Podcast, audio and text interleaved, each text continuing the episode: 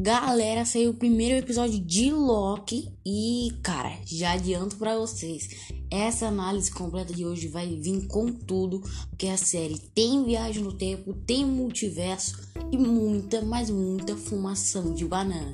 Vou contar tudo isso para vocês nessa análise completa desse episódio aqui nesse podcast.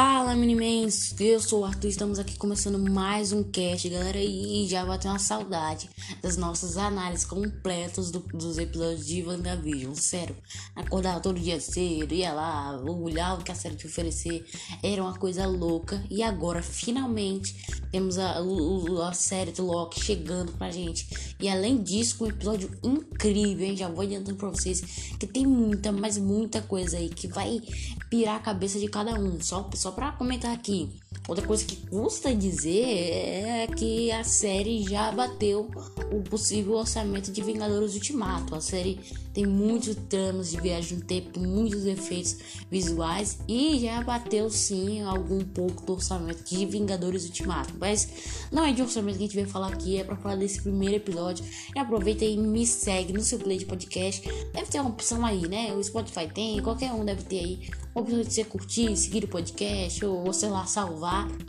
E também não esquece de me seguir no perfil no Instagram Mega Podcast Oficial. Não esquece, viu? Bom, voltando aqui, o episódio já começa ó, da onde parou, lá de Vingadores Ultimato, onde a gente pode ver o Loki pegando o Tesseract. Só que a cena deu um pouco da uma mudada para dar o close, sim, no próprio Loki, né? Então é, é uma coisinha de nada. Eu também não fiquei tão empolgado assim, mas, mas, foi da hora a cena que ele tava lá no início do, do, do episódio. Ficou, ficou bacana aquele close que deram nele. Bom, Aí disso ele pega o Tesseract e, sem querer, ele se teletransporta para a Mongólia, né? O deserto da Mongólia. E ele fica lá na areia, bem semelhante à cena que Tony Stark fica lá no meio do deserto com a armadura toda quebrada no primeiro filme. Mas bom, bora continuar aqui. Nisso aí ele encontra até algum, algumas pessoas lá, não sei se é se dizer nativo, né? O, o, povo lá que vive na Mongólia. E vai lá falar com o Loki, né? Fala em outra língua, ele não conhece. E como aquele lá é um Loki diferente do que a gente viu lá em Thor Ragnarok em Guerra Infinita Claro que ele teve o teor de superioridade, né? Que ele tá acima dos outros. É até que ele responde que eu sou Thor, o Loki de Asgard, né? Pô, tô confundindo com Thor, hein? Nisso aí, os próprios agentes da TVA, né? A Autoridade de Variação Temporal, EVTV TVA, aparecem lá. É tanto que eles tentam pegar o Tesseract, o Loki fica todo estressado, mas mesmo assim, quando ele vai para cima pegar o Tesseract, uma mulher que em si eu creio que vai ser uma das protagonistas, ou sei lá, coadjuvantes bem explorados da série, vai aparecer lá de vez em quando, só que não revelaram o nome, o nome da mulher. Que, que, que, coisa é essa, hein, Marvel? Acontece que a mulher pega um bastão, né, um, tipo uma espécie de canhão, e bate na cara do Loki, só que simplesmente não dá um, um, um esporrete na cara dele, faz ele sentir, faz ele sentir a dor 16 vezes. É como se eu bater em você, você fica 16 vezes mais lento. E ele sente a dor em tempo real. E, cara, foi muito engraçado ver a boca do Tom Hiddleston se, se batendo ali. Foi, foi épico. Nisso aí eles chamam o Loki de variante. Creio que ele violou alguma alguma sequência de padrão temporal ali. E nisso eles pegam o Loki e o Tesseract e vão, e vão entrar na TVA. Mas antes disso, eles colocam um resetador temporal lá no, no deserto da Mongólia. Eu creio todos aqueles seres ali ou aquele espaço tenha sido apagado antes do Loki chegar ou alguma coisa do tipo tinha sido apagada. Nisso aí eles vão para TVA. Nesse momento da série é uma coisa que vocês têm que prestar atenção, não pode piscar mesmo. Porque assim que o Loki chega, além dele tentar fugir e ser vo voltado em um loop temporal por um dispositivozinho que parece celular, né? É, é, bem parecido. A gente consegue ver um Screw ali, galera. E cara, não é simplesmente um Screw que tá ali. Uh, que veio do espaço, não, ele veio da Terra mesmo. Primeiramente, porque ele tá com a roupa da Adidas. Olha isso, a Adidas não colonizou espaço ainda, né? Outra coisa que custa mencionar também é que o próximo produção da, da, da série da Marvel estreando lá pro ano que vem é a série Invasão Secreta, onde a gente pode ver os Skrulls ficando cada vez mais dentro da sociedade disfarçados, olha aí. E outra coisa que custa mencionar, como é que ele violou alguma lei temporal, né? É capaz ele ter vindo de um futuro distante, como seria o da invasão secreta. Mas vamos deixar isso daí pra lá, depois a gente é assunto para outro vídeo. Outra coisa que custa mencionar lá, assim que o Loki chega, ele tem que entregar o Tesseract e vai direto para um elevadorzinho, né? Nesse elevador tem um robô lá, uma, uma, uma espécie de animatronic, né? Alguma coisa do tipo ele simplesmente desentrega, desentrega toda a roupa do Loki, deixando ele despedido nu. Claro que a Marvel censurou, né? É na censuriazinha, é, mas, mas, mas, as mulheres gostaram, então também não tem problema. Nisso aí o Loki cai de uma série de. Parecendo aquele, aqueles desenhos antigos, né? Da Disney, que, que cai, que o chão, o piso começa a cair, você cai para outro lugar, como se fosse Uh, como se fosse você estivesse passando por andares, né? Nisso aí ele cai em, em, uma espécie de andar lá e tem um cara nada agradável lá que pega todas as falas que ele já disse na vida e dá pro Loki simplesmente assinar, que é uma coisa tanto quanto ridícula. E só uma coisa que custa mencionar aqui, eu falar ao longo do episódio, eu creio que essas uh, que a TVA faz com seu, suas variantes, creio que era para mostrar como elas são inúteis e insignificantes para a história. Mas eu já vou explicar isso daí depois. Outra coisa que custa mencionar que foi uma cena bem engraçada é que quando o Loki se perguntou o que eu tenho que assinar tudo que eu já disse, aí vem mais papel dizendo as falas que ele acabou de dizer para ele assinar. É uma coisa que, que foi, foi engraçado, né? Um cara mó, mó, mó chato também. Nisso ele cai de outro andar também e aparece um anão. Olha que coisa louca.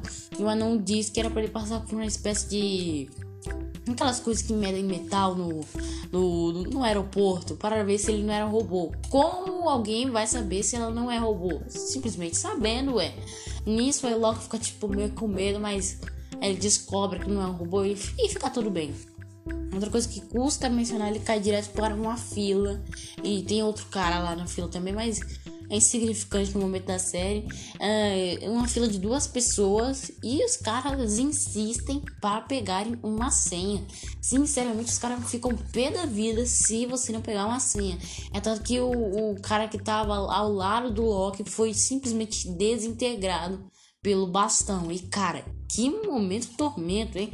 Começou a se desintegrar tal. Logo chega, chega, pegou a senha, ficou todo, ficou todo ansioso. Caraca, Deus me livre. Coisa, coisa louca. Outra coisa que custa mencionar, né? Depois que ele vai pra fila, ele tem um momento propaganda com quem? A senhorita Minutos, que era a personagem que tinha vindo nos postos de Loki, que era uma uma espécie de reloginho lá. E cara, eu creio que essa seja a referência a Teletubbies que os próprios criadores lá da série disseram que teria. Pô, é uma, é uma, uma pessoa bem infantil, né? Uma animação tal, bobinha. E a senhorita Minus começa a falar do multiverso, da linha temporal e também dos eventos nexos. Bom, ela diz que quando uma variante, quando alguém faz o que não deveria, é considerado uma variante, né? Fazendo diversas coisas temporais ali. Ela até menciona que no passado houve uma guerra multiversal, olha isso aí, uma guerra multiversal entre as linhas paralelas do multiverso, cada realidade se batendo aí. Nisso aí tudo estava prestes a se destruir quando os Guardiões do Tempo fizeram uma única linha do tempo, que é a linha do tempo sagrada. E só uma coisa que custa mencionar, tem bastante semelhança do que aconteceu nos quadrinhos. Para quem não lembra dos eventos de Guerra Secreta, teve diversos momentos que houve uma guerra multiversal, onde os heróis se passaram em eventos chamados discussões para simplesmente destruir a outra realidade. Olha que coisa louca. E só para mencionar depois, é criado um único planeta, que é o planeta de batalha. Você vê que, é semelhante às histórias aí, né? Outra coisa que custa dizer, uh, esse lance dos Guardiões do Tempos é meio que considerado um pouco de religião dentro lá da própria TVA. Cara, sinceramente a galera tem um, um respeito imenso por esses Guardiões do Tempo. E só para mencionar toda aquela galera ali foi criada por eles, pelo menos a maioria, que já foi dito durante a série. Nisso aí, após o Loki ver aquela baboseira, ele fica com aquele papinho de Deus, né? Rebelde e tal. Aí já conhece o Loki. Nisso aí, ele vai direto para o, o. Como é que é? O julgamento. Nisso aí, ele encara uma juiz nada agradável que fala super rápido. Também não gostei dela. Inclusive, ela tenta dizer que o, o Loki foi errado e tal. E o Loki até tenta colocar a culpa nos Vingadores, que eu creio que seria o certo, pois eles em si acabaram com a linha temporal do CM. Vai, raciocina aí, eles acabaram um pouquinho, vai, vai, vai, vai. Lembra lá de Ultimato. Outra coisa que custa mencionar é que o Loki ia ser sim podado por aquela, aqueles bastões desentregadores ou canhões, como é chamado nos quadrinhos. Mas aí tem outro personagem que Owen Wilson, nossa, nossa, cara bom de comédia. E agora na série do Loki tá vindo com tudo. Simplesmente a atuação dele foi incrível. Ele aparece na série como o agente Morbius, que além de estar tá investigando vários casos de, uni de, de unidades serem massacradas por um ser que tá matando todos todo seu, seus, seus amigos aí, guardiões do tempo, ele ainda tem que convencer o Loki a ajudá-lo, porque eu ainda vou dizer no, no, final da análise completa. E só para mencionar, durante, durante o julgamento, ele vai lá, dá uma conversinha com a juiz e a juiz cede uma conversa lá com o Loki. É tanto que o agente Morbius vai lá, tira bastante sal da cara do Loki. Sério, é muito, mas muito engraçado. E aí, simplesmente, o próprio agente Morbius coloca o Loki pra rever os momentos passados e futuros que ele iria viver se ele não tivesse pegado o Tesseract. É como se fosse uma realidade paralela onde ele não tivesse pegado o Tesseract. E cara, nisso aí mostra diversas coisas. E cara, o Loki fica muito emocionado. É uma cena que mostra um novo recomeço sim pro personagem. Talvez não, não muita redenção, mas é tipo um, uma nova vibe aí do personagem. Foi bacana pra caramba também. O próprio agente Morbius começa mostrando as derrotas que ele teve lá dos Vingadores. E após isso mostra a morte da mãe dele, coisa que foi péssima pro Loki. Mas aí a uma unidade de, de é, de, de, soldados aí do tempo de, foi dizimada em Oklahoma e só para mencionar aqui durante o episódio tem uma pausa onde temos o flashback de 1545 onde o próprio agente Morbius vai até uma igreja onde toda sua unidade foi dizimada Lá eles ficam, tipo, caraca, abismados, porque foi muitos apunhalados, foi um massacre total. Mas não é só isso. Durante eles aparecerem, eles dão de cara com uma criança lá na igreja. O próprio agente Morbius vai conversar com ela e nisso aí ela aponta para um, um, pedestral, ou melhor, um mosaico. Sabe aquele lá que tem na igreja, mostrando Jesus e tal? Mas esse aqui não mostrou Jesus, não. Mostrou simplesmente um demônio com chifres. Ah, Arthur, é o Mephisto? Não simplesmente pode ser o Loki e vai ser o Loki, como já foi confirmado durante o decorrer do episódio que eu ainda vou chegar lá. Primeiramente, o Loki usa chifres, é uma coisa natural dele, né? Usar um capacetezinho de chifres. Nisso daí poderia ser ele sendo figurizado como uma figura de demônio. E só para mencionar essa variante aí do Loki de outra realidade paralela, com certeza deve estar ao auge do patamar desse Loki que a gente conhece, hein? Mas, mas bora continuar aqui a análise completa. Nisso aí, o próprio Loki, o Loki aproveita que a notícia foi impactante pro agente Morbius e acaba capturando um dispositivozinho que faz ele ficar em loop temporal. Assim, por exemplo, se alguém quiser Uh, vamos supor, ir em cima de você, você aperta um botão, ela dá um loop para onde ela estava antes. É basicamente também usado como teleporte. Nisso ele aproveita, mas ele fica na sala ainda. E quando a própria soldada lá, que a gente não sabe o nome, né, vai tentar pegá-la, ele simplesmente vai e tira no olho da cara dela. Outra coisa que custa falar aqui, um momento muito impactante pra série, é que o próprio Loki conheceu um funcionário lá chamado Case, né? Que, que em si não é tão, tão bem utilizado, mas durante a fuga, a, a possível fuga dele, né, entre aspas, a gente viu joias do infinito e o Tesseract na gaveta simplesmente apagados, sem funcionalidade. Nos quadrinhos, para quando uma joia do infinito ou sei lá, algum artefato místico como a joia do infinito não estão dentro da realidade delas, elas simplesmente não funcionam. Nisso aí o próprio Case disse que eram usados como joias de papel, joias de pesos de papel. Cara, sinceramente o Logan ficou abismado. Caraca, joia do infinito, ninguém usa isso daqui. Nisso aí ele ficou de cara com um telão, né? Que mostrava o como é que tava o loop temporal e tal. E ele tipo se abismou. Esse maior poder do universo foi um momento bem engraçado que a gente viu da cara dele. Inclusive podaram o carrinho do, do próprio Case, né? Desintegraram o carrinho do, do moleque, coitado. Nisso ele ficou tirando sarro daquela guarda. Após ele chegar na, na cela lá do agente móvel, ficou colocando ela em loop temporal, né? Ficou zombando da cara dela, porque ela também era, era chatinha, né? Não gostei dela também, não.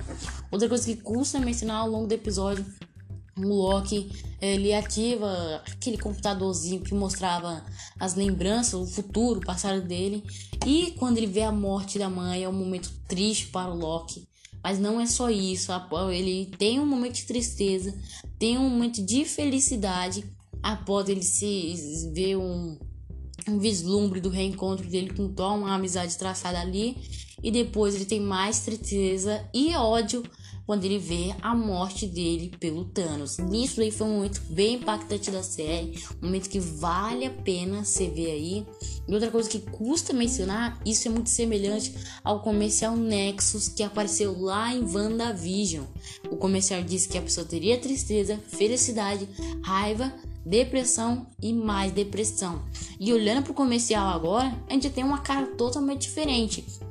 Porque em si a Wanda é um ser Nexus, né? E o que está acontecendo com o Loki agora é um evento Nexus. Então tem percepções muito diferentes aí.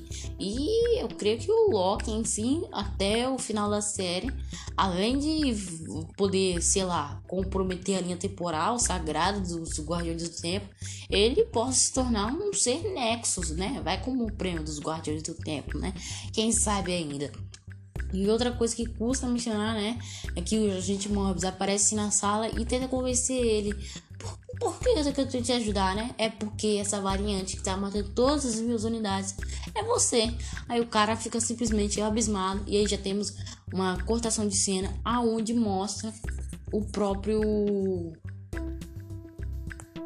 o próprio Loki, onde mostrava uma unidade de soldados aí do tempo sendo dizimada simplesmente por petróleo e fogo. Uma coisa que vale a pena lembrar atenção é que essa variante aí do Loki, né, está pegando os resetadores temporais. E eu creio que o Loki esteja ou viajando entre as realidades paralelas do tempo ou possivelmente apagando alguma delas, né? Como foi a morte da mãe ou a sua própria morte e com certeza, como eu disse, esse Loki tá em outro patamar do Loki atual que a gente conhece. É um Loki mais sanguinário, mais, mais frio, e eu creio que sim seja a versão do Loki pai de todos. Quem não conhece nos quadrinhos, uh, tanto Thor quanto o Loki tem, digamos, três versões, né? As versões guerreira, heróis e vilões, as versões pai de todos e, e assim de vai, né? Eu creio que esse Loki seja um Loki bem velho, como acontece nos quadrinhos e que uh, as outras versões do Loki que já foram confirmadas vão aparecer em si na série só para tentar dar uma ajuda pro Loki, como é o caso da Lady Loki, do Kid Loki. Mas cara, esse episódio aqui veio com tudo, caramba. E eu queria comentar aqui com vocês que análise que a gente tá fazendo, né? 17 minutos, coisa que a gente não fazia antes. E cara, esse episódio veio com puro, tá incrível a série do Loki. Já é minha favorita, inclusive. E eu recomendo muito vocês assistirem, tá bacana pra caramba. Valeu aí, Mini e fui!